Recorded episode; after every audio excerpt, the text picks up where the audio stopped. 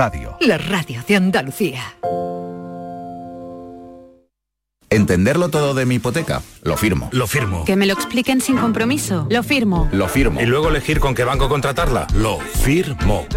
Hipoteca Sabadell, la hipoteca que incluye una cita con un especialista para que entiendas todo lo que firmas, incluso el precio. Pide ya tu cita en bancosabadell.com barra hipotecas. Vuelve Film Symphony Orchestra con su nueva gira Phoenix. Un apasionante espectáculo con el que resurgirás de tus cenizas. Un emocionante viaje musical a través de las mejores bandas sonoras de todos los tiempos. El Código Da Vinci, Gladiator, La Bella y la Bestia, El Señor de los Anillos y muchas más. Ya a la venta en filmsymphony.es. La actualidad y las novedades en salud. Las noticias sobre investigación médica, prevención, terapias y un consultorio para responder a tus dudas. Envíanos tus consultas en una nota de voz al 616-135-135. 616-135-135. Por tu salud con Enrique Jesús Moreno. De lunes a viernes desde las 6 de la tarde. Quédate en Canal Sur Radio, la radio de Andalucía.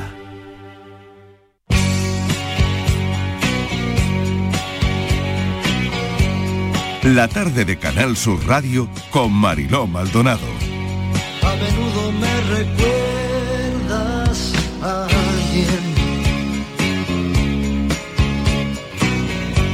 Tu sonrisa la imagino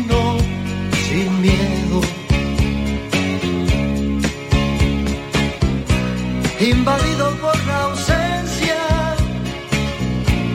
me devora la impaciencia. Me pregunto si algún día te veré. Ya sé todo de tu vida y sin embargo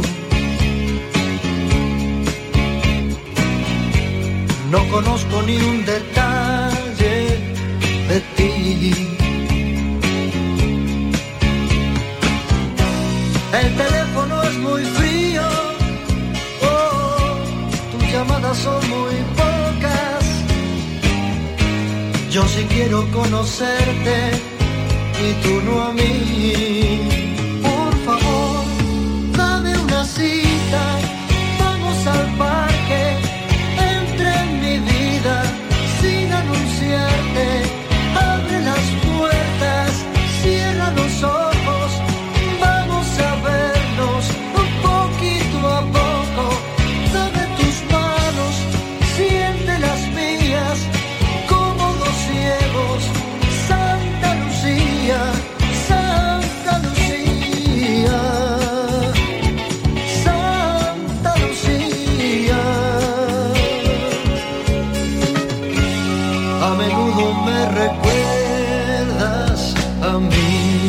Las 5 y 8 minutos de la tarde hay personas para las que cada día es un reto. Hoy me gustaría que prestaran atención a las personas que hemos invitado, a quienes nos van a acompañar. Ver no es un mecanismo tan fácil, porque para ver, no sé si lo han pensado alguna vez, es necesario que todas las estructuras que intervienen en ese proceso de ver estén perfectas, estén en perfectas condiciones.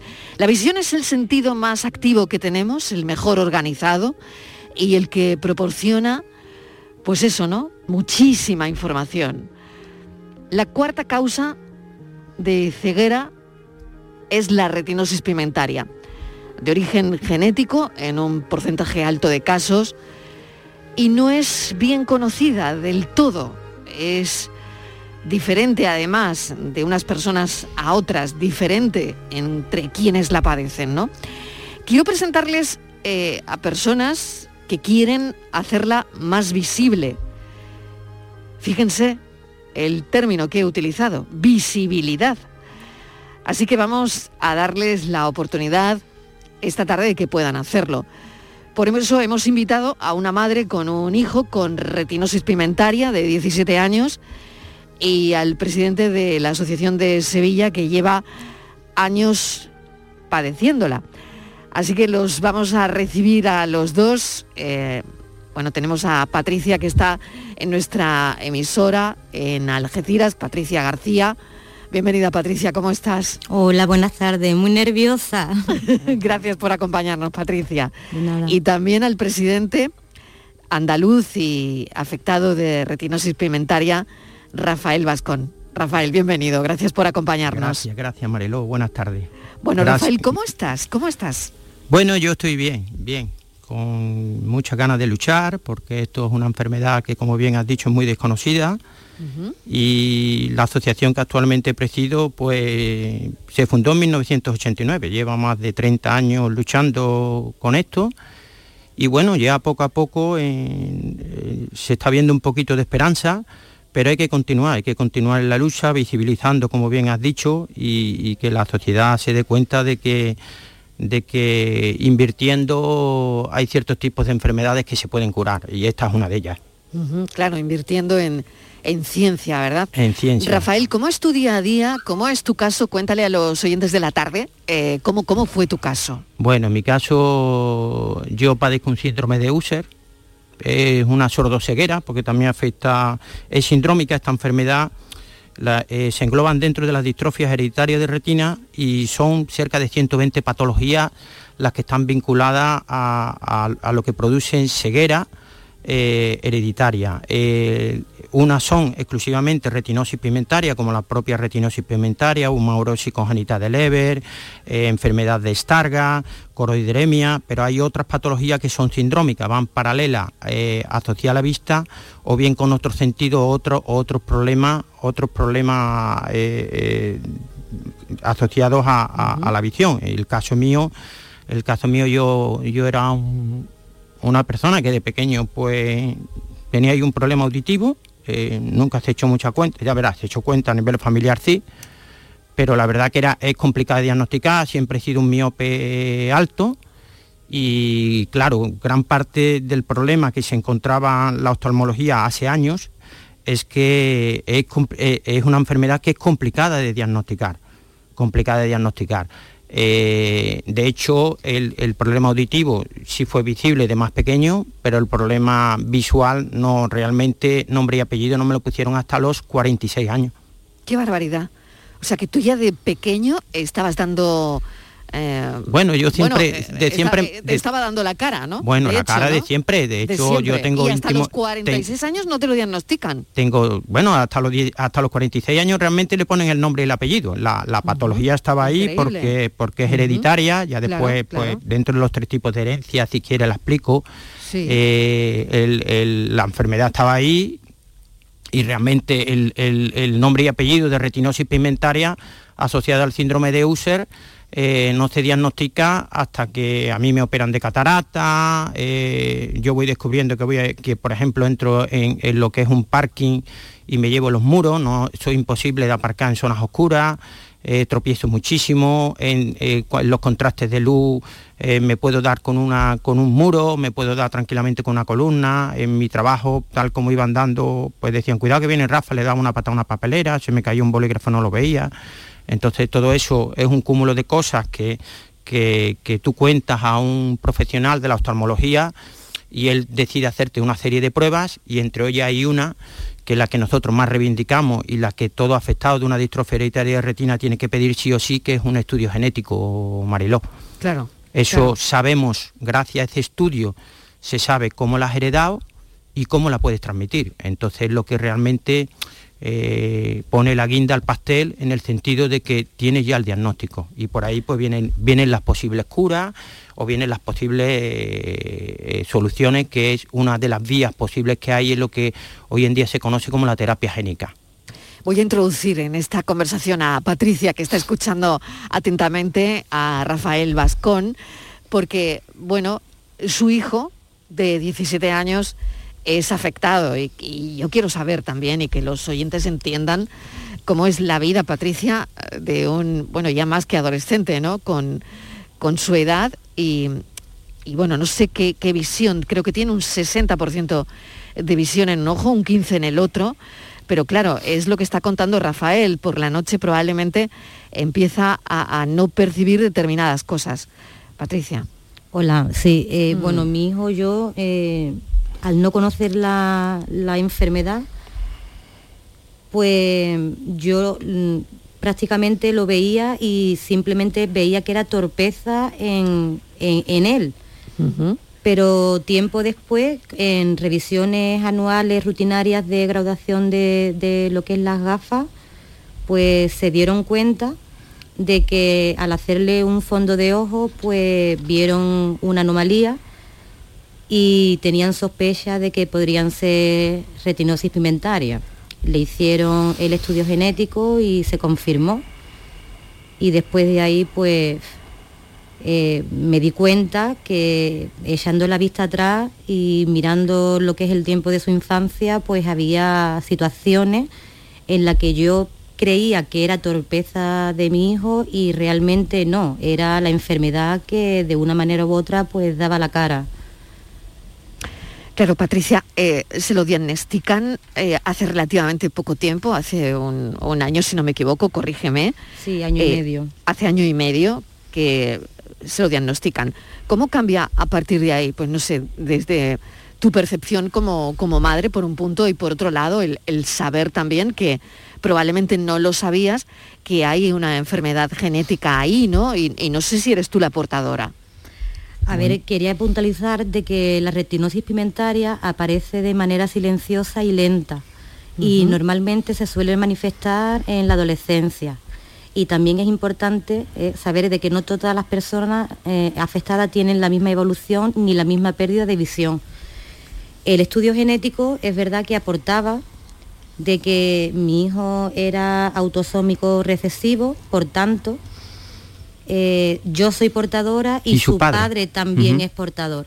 Somos los dos portadores, pero en ambas familias no conocemos antecedentes que hayan tenido esta patología. Qué curioso, ¿no? o sea, que son los primeros, claro, ese es el misterio, Mariló. Bueno, es un misterio, en un, misterio ¿eh? en un tipo de en un tipo de herencia, en un tipo de herencia donde tú, en mi caso, por ejemplo, mis padres ni siquiera eran miopes, no tenían ni gafas nunca llegaron a usar gafas. Entonces, eh, de, los dos, de los dos genes que, tiene, que, tenemos en nuestro genoma, tenemos dos, de los 30.000 genes que tiene el genoma, eh, esta patología hay más de 300, que, 300 genes que la, que la producen. Entonces, por ejemplo, ese tipo de herencia del hijo de Patricia, que es el mismo en la cual yo he heredado, ¿vale? Porque la hemos heredado igual. Mi padre tenía de las dos copias de un gen, tenía uno defectuoso, mi madre tenía otro, entonces, en mi caso concretamente, pues los dos defectuosos se juntan en esa persona. Entonces, yo desarrollo la enfermedad. Eh, así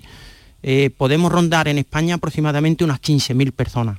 De esas 15.000, si extrapolamos a Andalucía, somos más de 2.700 personas afectadas. No estamos diciendo la cantidad de portadores que hay todavía sin saber que son portadores de la enfermedad. Entonces, esto es una cosa que mm, hay que tomársela muy en serio porque avanza muchísimo eh, y después que cada vez están diagnosticadas las personas, es un diagnóstico muy desagradable, pero cada vez se diagnostican más joven.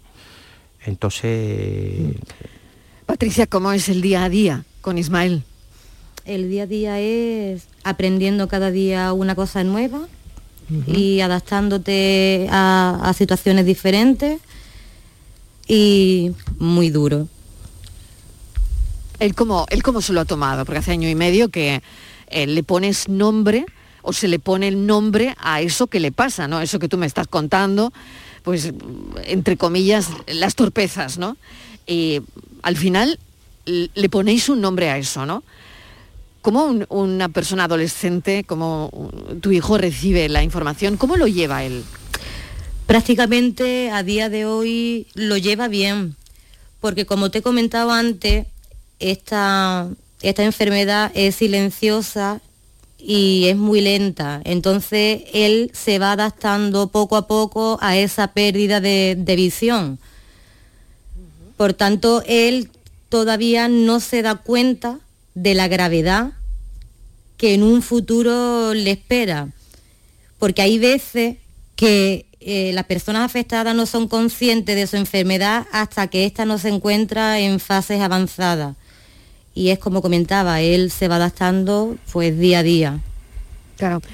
¿Cómo se prepara a una persona, Rafael, que poco a poco va a perder la visión?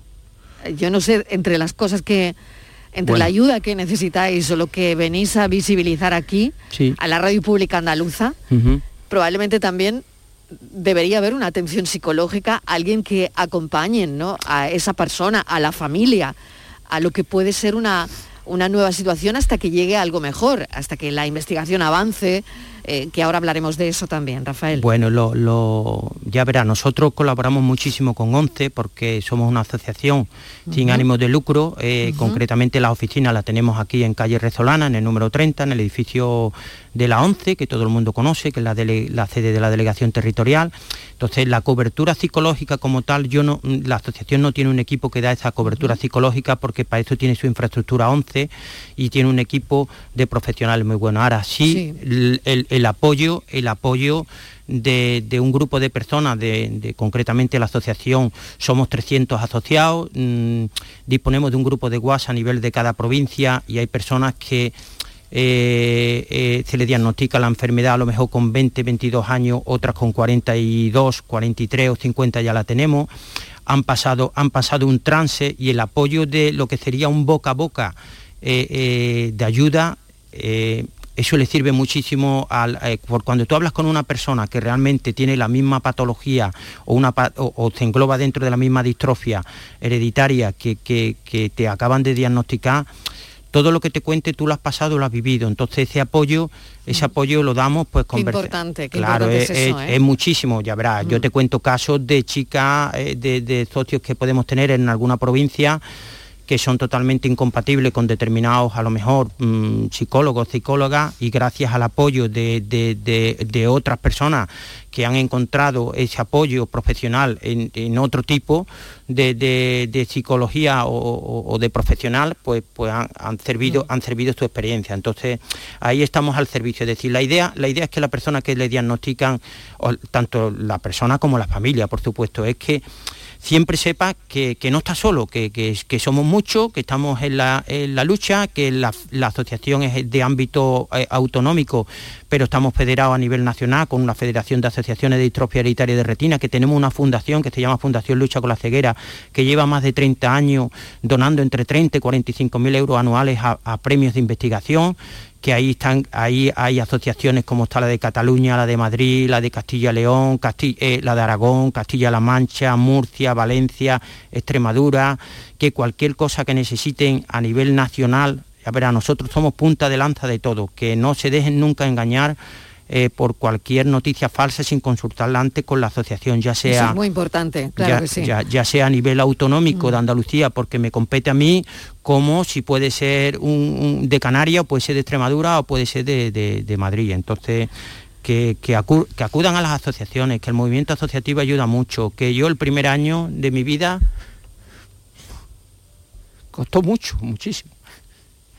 Rafa, tómate tu tiempo porque es, normal, estamos todos con, la emoción a, flor de piel. Esto es un, carrusel de, emociones hoy, ¿no? Y, era, eh, ya verás... ¿Cómo fue ese primer año? Me imagino que un primer pues año, como, como estás diciendo, duro. Duro no, durísimo. Era, era, muy duro porque yo he sido una persona siempre muy activa, muy activa claro. profesionalmente y, bueno, lo único que quería era llegar a reventar mi casa. Claro, ah, no pensar. Me hacía 25, 30 kilómetros con un vecino amigo mío. Y bueno, y eso era llegar y mi mujer venga llamando a asociaciones nacionales, llama a Pulano, llama a Cetano, llama aquí, chiquillos que te ayuden, que esto, que lo otro. Y al final, fíjate, soy presidente de una, de una asociación, los conozco a todos antes de haberlos visto presencialmente. Pero bueno, la verdad que intento transmitir y ayudar lo que a mí me ayudaron.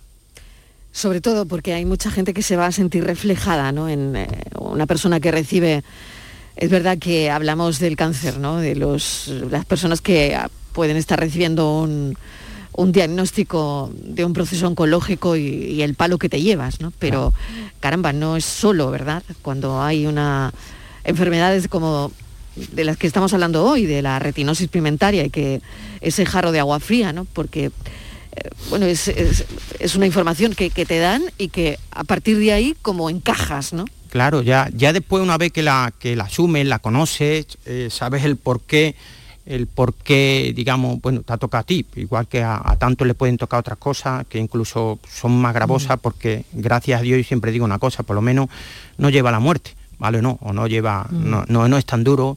Es duro, porque es duro, ya verás, porque te cambia la vida radicalmente, te cambia de la noche a la mañana, te tienes que adaptar, tienes que hacer muchas cosas. eh, yo que sé, que habitualmente eh, el- el- la visión era un acto reflejo, siempre ha sido un acto reflejo, ahora es una obligación para ver cualquier cosa. eh, yo tengo un 0,03 de visión en uno y un 0,04 de visión en el otro lado. Soy todavía... Sí, ¿Cómo me- ves las cosas? bueno, yo lo que enfoco lo veo, Mariló, pero tengo que enfocarlo. Yo cuento anécdotas de ir con un amigo por el campo y, y, y pasar un conejo y decir, mira, mira el conejo. Y decirme, ¿lo has visto? Digo, claro que lo he visto. Y, diez minutos después empezó a hablarme de un chalet. eh, eh, y ese chalet, que no hay nadie ahí, ese chalet de quién será. Y yo, yo, dime una referencia dónde está el chalet. Y me dice, Rafa, no me digas que no lo ves. No, dime dónde qué tengo que buscar. Mira, ve aquellos pinos, que hay tres grandes, cuatro. Y hasta 10 minutos, hasta que entra dentro de mi campo de visión, ya lo vi. Entonces, eh, me puedes ver, hay una imagen curiosa en la que está mm, mm, corriendo por internet, que es un chico que va en el metro, que le hacen una foto, tiene un bastón de ciego entre las piernas y está leyendo un móvil. Entonces suena un poco como a pitorreo, pero si la persona que hizo esa foto supiese que esa persona seguramente sea una retinosis pigmentaria, puede leer perfectamente el móvil, pero se le sienta al lado un elefante y no tiene ni idea que tiene un elefante sentado al lado, porque tiene la visión periférica totalmente perdida. Entonces, son curiosidades de la enfermedad, las vas conociendo, las vas entendiendo y bueno, ya después te metes en el campo de la investigación, ya gracias a Dios hay, hay, un fármaco, hay una- un tratamiento que cura, ya se ha aplicado en España, que es el Lucturna.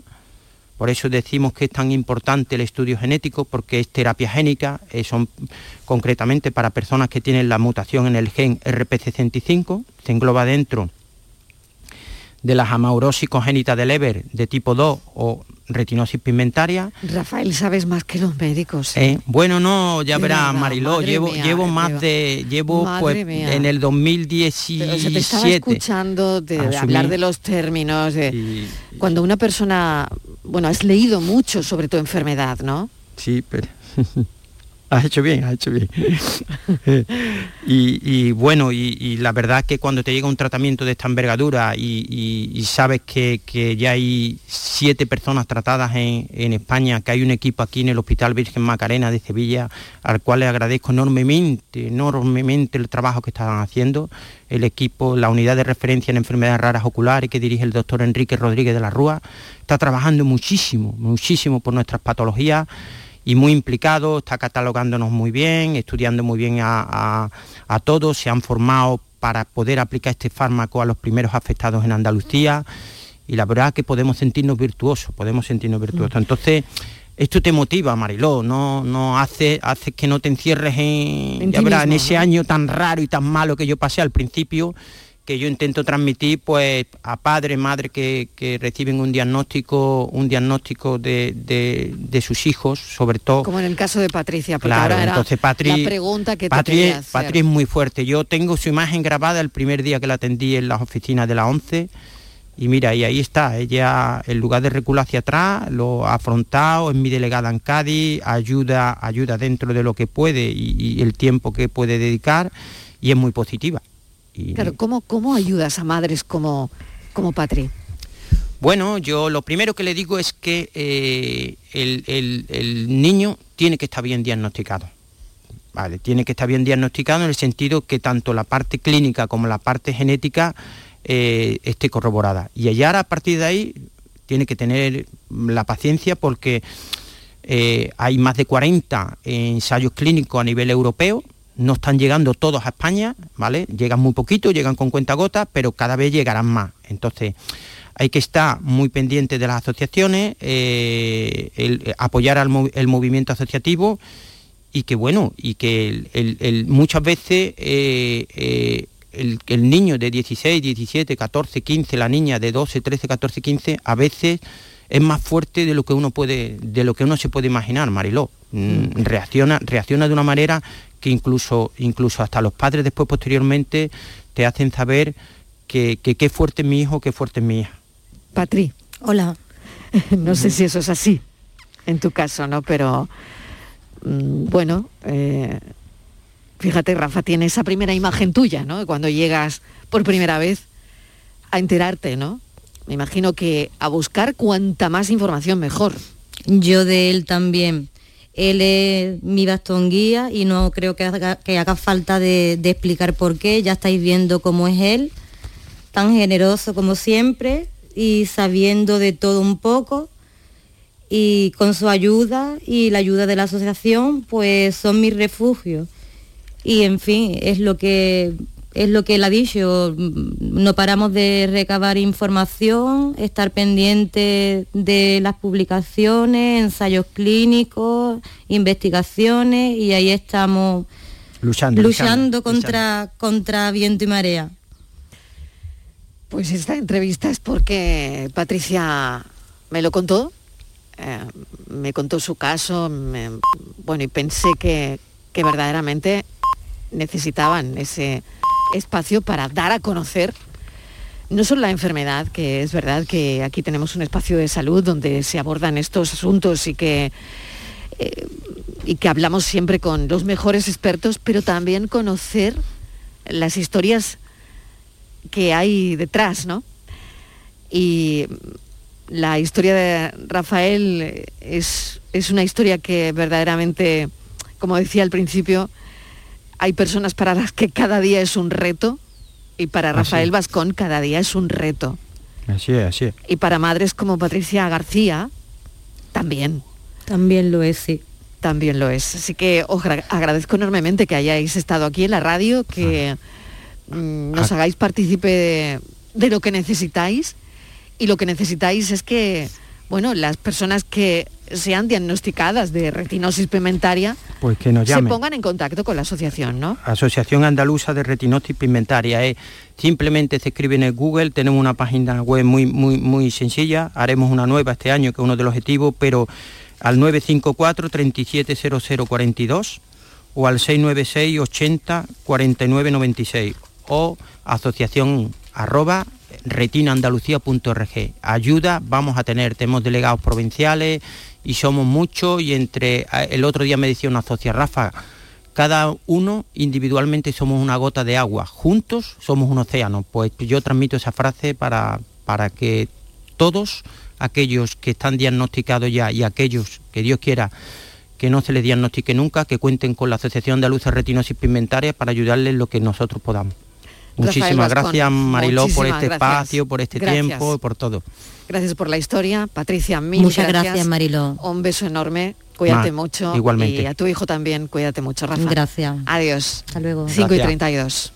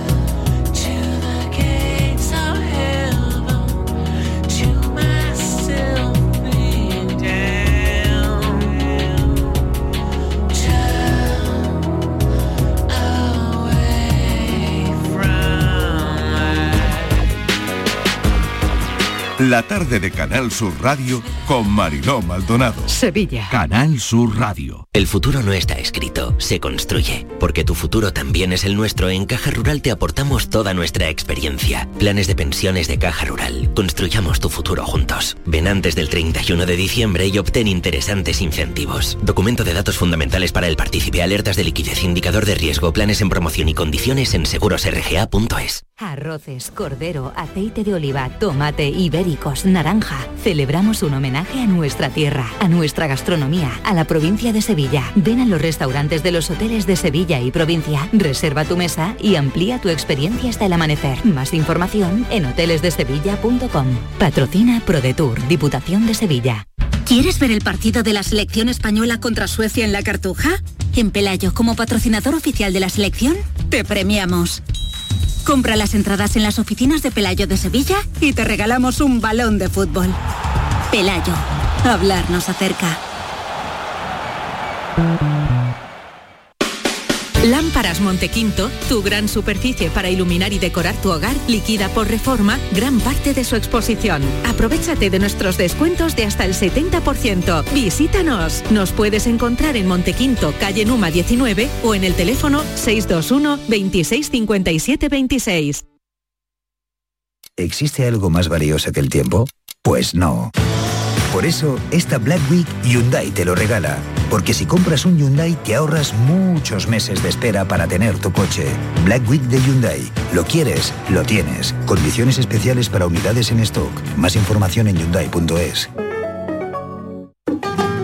Los romeros de Alanís, jamones y paletas ibéricas de bellota, los mejores embutidos de la Sierra Morena de Sevilla, de Alanís. Venta online, entra ahora en shop.losromerosdealanís.com y en 48 horas tendrás tu pedido en casa.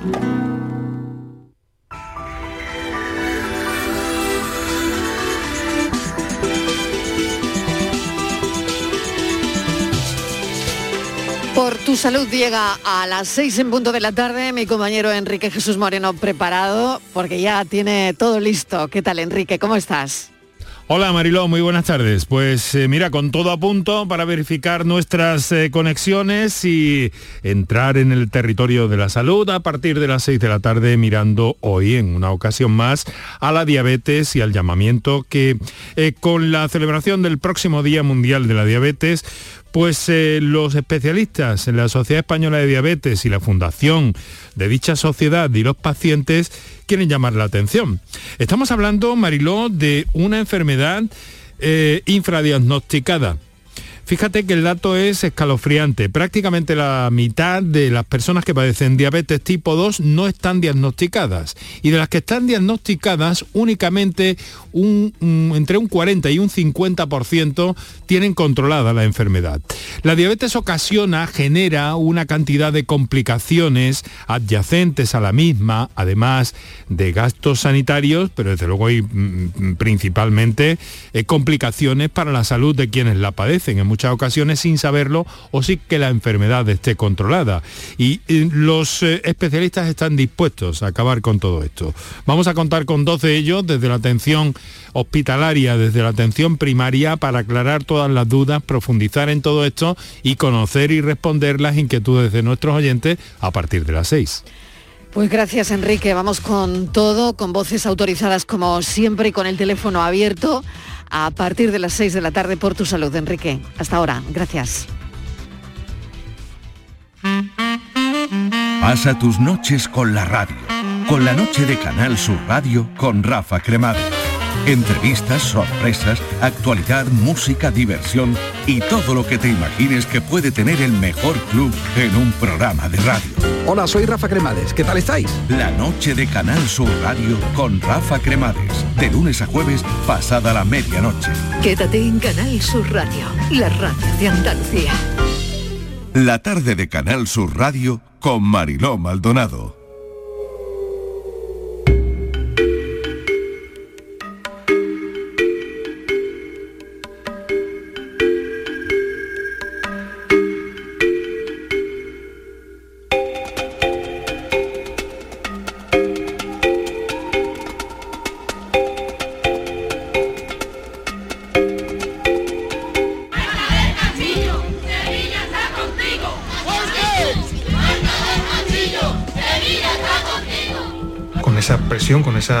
Ese apoyo y ese respaldo social absolutamente abrumador que tenían, pues eso jugaba a su favor y evidentemente lo utilizaron para que la investigación no solo continuase, sino que no decayese lo más mínimo.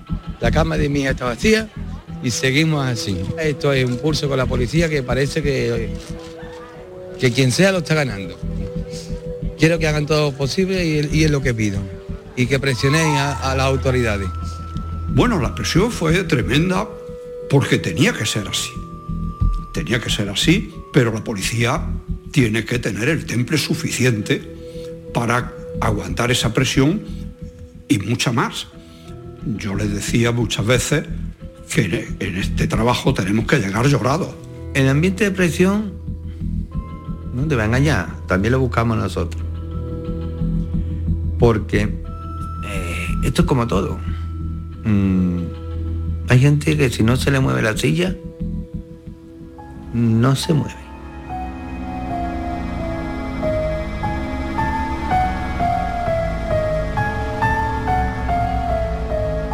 ¿Dónde está Marta? Una pregunta que no hemos parado de hacernos desde hace 12 años y lo que han oído está en la plataforma Netflix, se estrenó el viernes, un documental que recoge testimonios, evidencias, además nuevas evidencias en torno al caso de, Marta, la joven sevillana desaparecida y asesinada el 24 de enero del año 2009 y no ha sido encontrada. Estamos en el, en el mismo punto, ¿no? Cinco imputados, siete coartadas perfectas del asesino confeso, dos sentencias contradictorias, un acusado por encubrimiento y Marta sin aparecer. Patricia Torres, bienvenida, lo anunciábamos a las 3 de la tarde. ¿Qué Sí. tal? Hola Marilo, buenas tardes.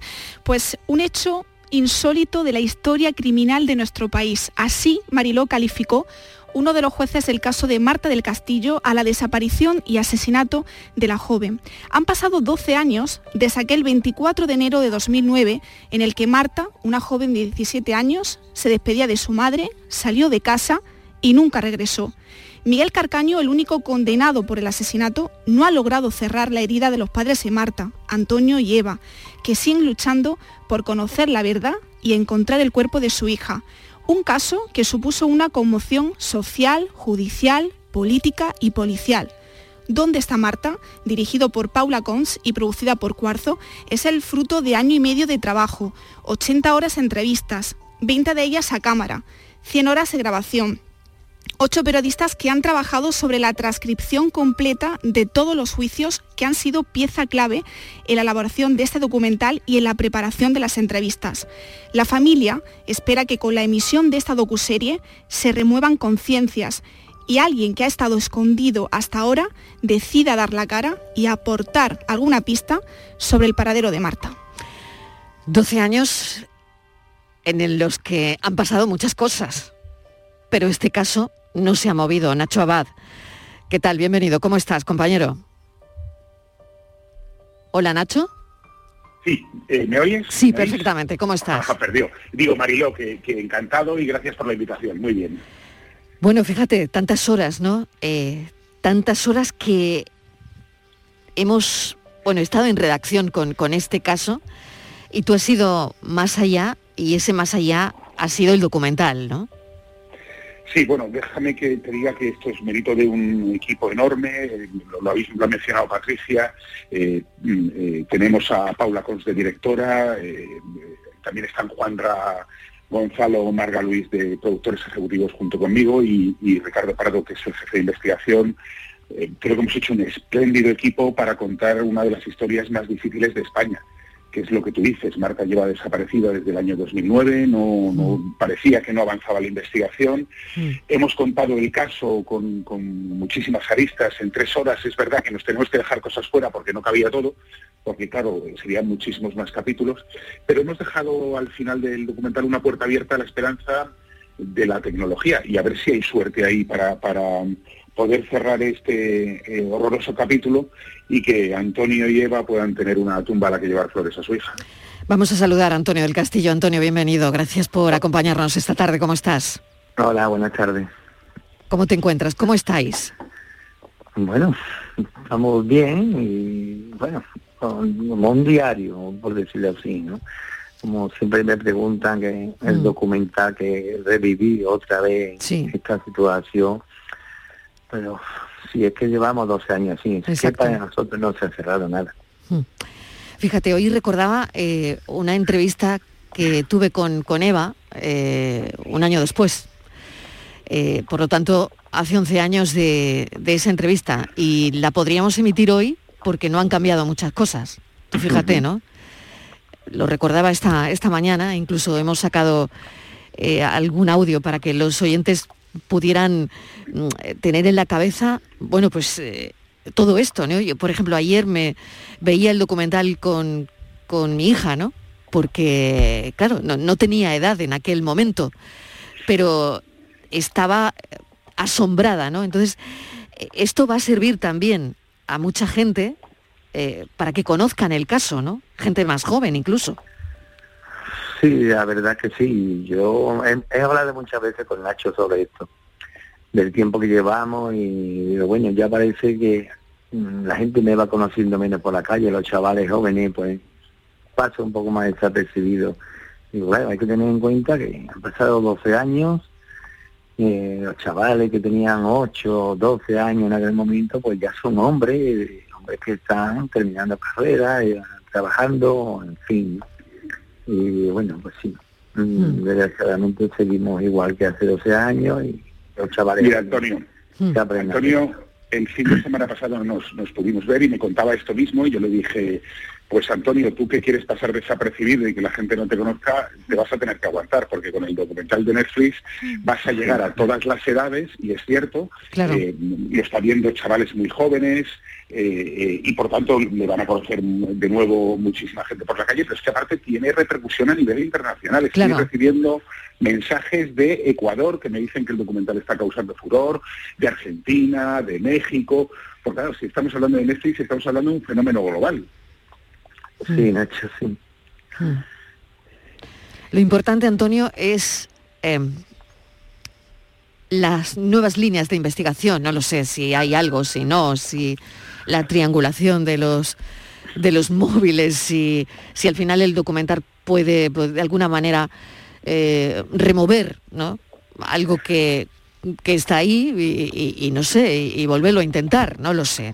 Antonio. Bueno, yo creo que el documental realmente eh, sí mueve y, realmente los teléfonos están ahí, la hipoteca está ahí, pero realmente quien tiene que, que remover esto es el fiscal, que nunca ha querido ir con nosotros, mm, se ha opuesto muchas cosas, el juez que lleva el caso, mm, no sé si, mm, no sé tampoco porque nos archiva tanto, pedimos cosas y a lo mejor no, no llegamos a nada, no, no sé. Entonces, mm, yo creo que más está más de la mano de, de esas dos personas que, bueno, el documental ayuda, pero si la fiscalía y los jueces no, entonces... Mm. Nacho, el problema también está eh, en, un, en un caso tan mediático, ¿no? Eh, eh, parece que eso mm, puede de alguna manera, no lo sé, tú lo sabrás mejor, Nacho, pero puede de alguna manera también, no sé si asustar de alguna forma, ¿no? Bueno, yo creo que el documental tiene un propósito que es contar la historia de Marta del Castillo Mm. eh, y a partir de que cuentas la historia de Marta del Castillo te encuentras con el dolor de los padres, eh, eh, la tristeza por su ausencia, la necesidad de justicia, la inquietud de una sociedad que quiere respuestas. te encuentras con, con- con muchísimas claves a lo largo del documental. ¿Qué puede tener de bueno el documental? Aparte de que de, contar el caso, es uno, el, caso de Marta del Castillo no desaparece, está en la memoria de todos nosotros y, lo- de alguna manera eh, consigues que eso eh, se haga revivir. Por otro lado, eh, se han propuesto una serie de, diligencias que el juez ha, ha autorizado e incluso hay un perito que ahora es perito judicial y por tanto no tenemos acceso a él, pero hasta que fue nombrado perito judicial, pues es una persona que nos indicó eh, también qué cosas se podían hacer con los teléfonos móviles para intentar dar con el paradero del cuerpo de Marta. A mí creo que, que toda la idea, todas las ideas, y entiendo que Antonio pensará igual que yo, eh, que todas las ideas que sirvan para ayudar, que abran una posible esperanza, que sirvan para que esto no se cierre, porque eh, el documental empieza con una frase de Eva que a mí me parece maravillosa y brutal, que es mientras que haya un castillo Casa Nueva vivo, vamos a seguir buscando a Marta. Y eso está claro, Antonio. Sí, sí. Realmente es, es así, es lo que es que es lo que nos queda. Mm, Ahí, que- ahí estamos, su- sus abuelos, sus tíos, su padre y su hermana, y bueno, mm, con el tiempo yo creo que esto cada uno irá cogiendo el carro y aquí mm, hablaba ahí antes de que era un caso mediático, pero mm, que no tenemos otra posibilidad para, Claro. para remover conciencia y para intentar que se haga algo y porque lo que se ha hecho mal ya no lo vamos a arreglar.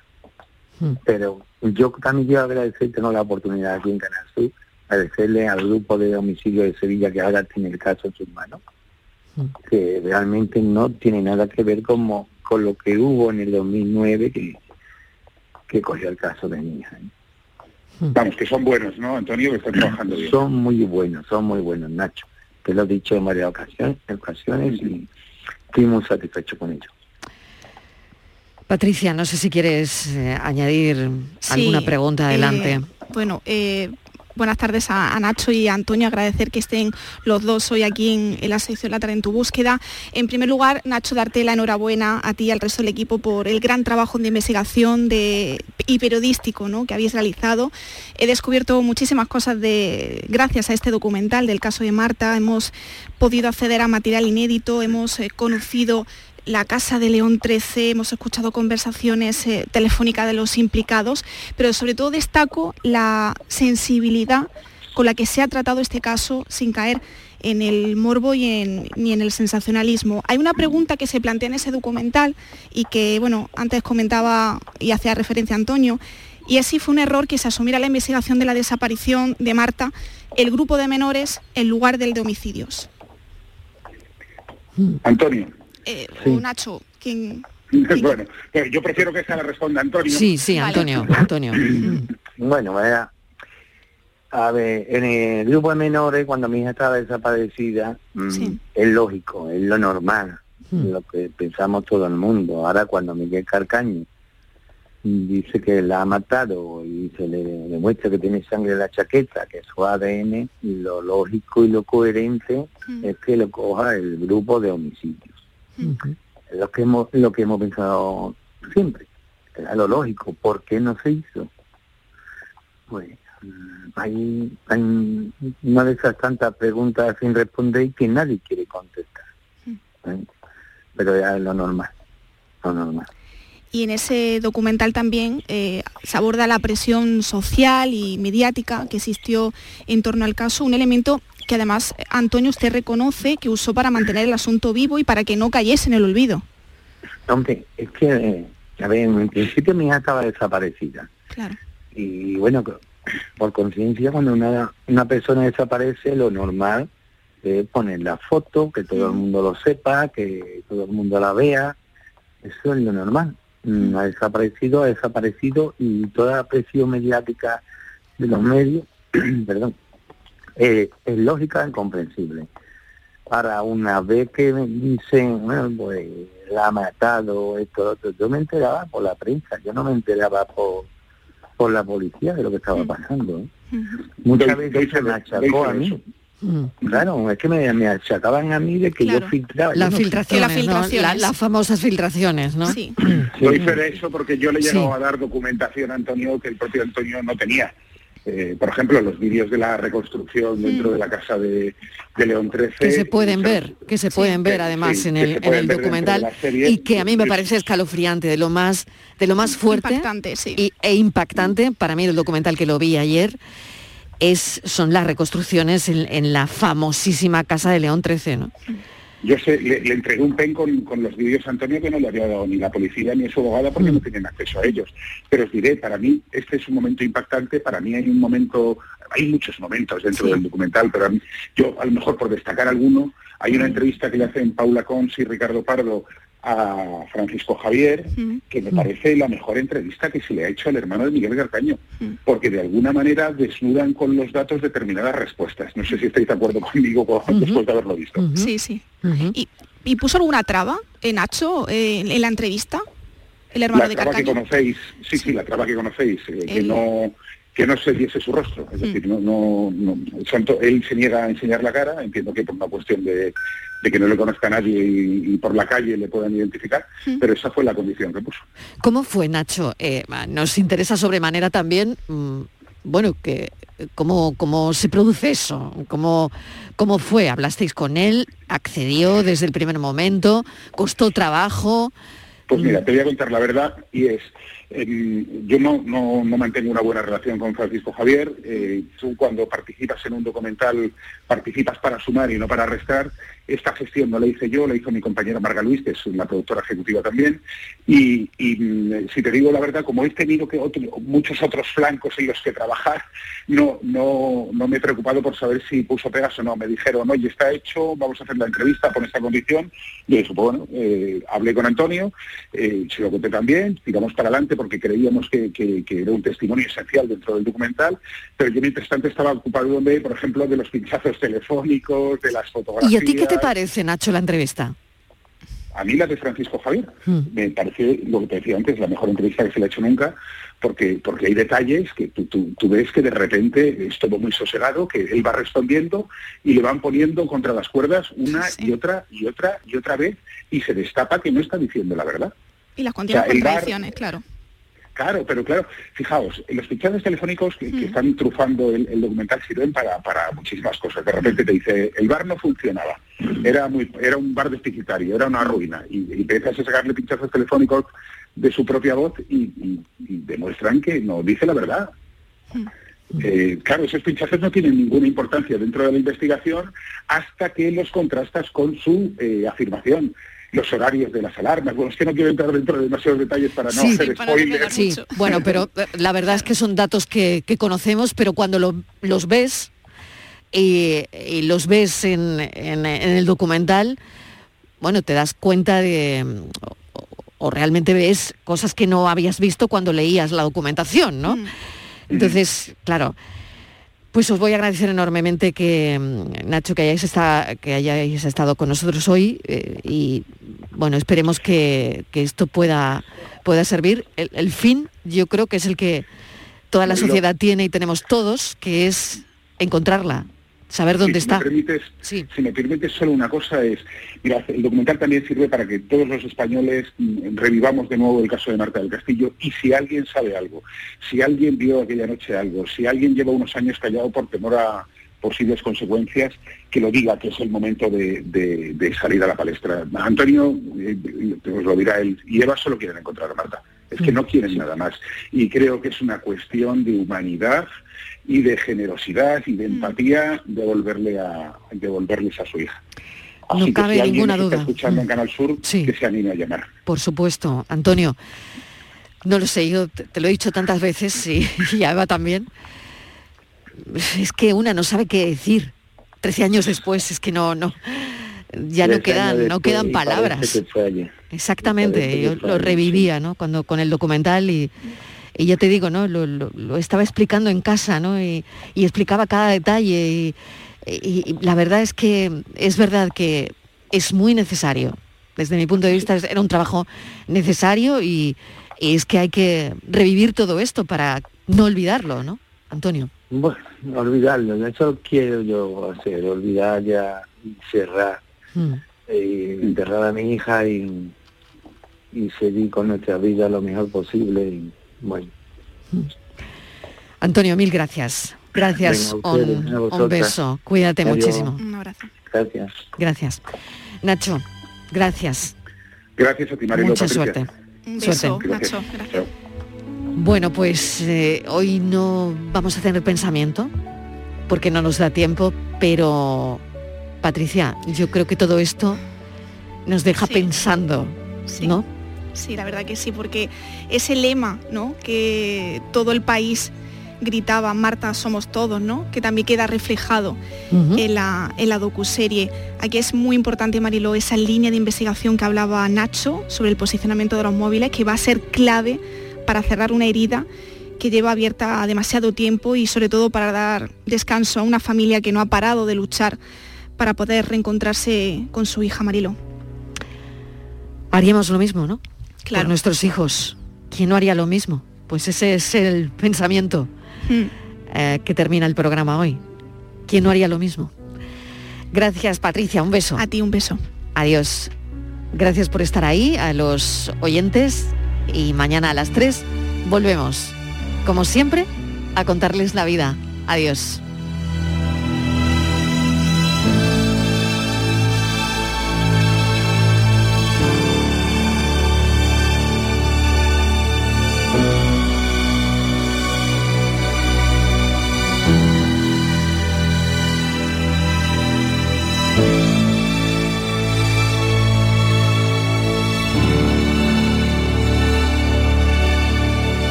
La tarde de Canal Sur Radio con Mariló Maldonado. También en nuestra app y en canalsur.es.